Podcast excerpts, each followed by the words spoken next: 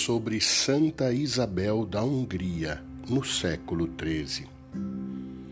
Tinha o costume de duas vezes por dia, pela manhã e à tarde, visitar pessoalmente seus doentes e chegava mesmo a tratar com as próprias mãos os mais repelentes. A algum deles alimentava, a outros preparava o leito, a outros os carregava nos ombros. Assim, realizava muitas obras de bondade.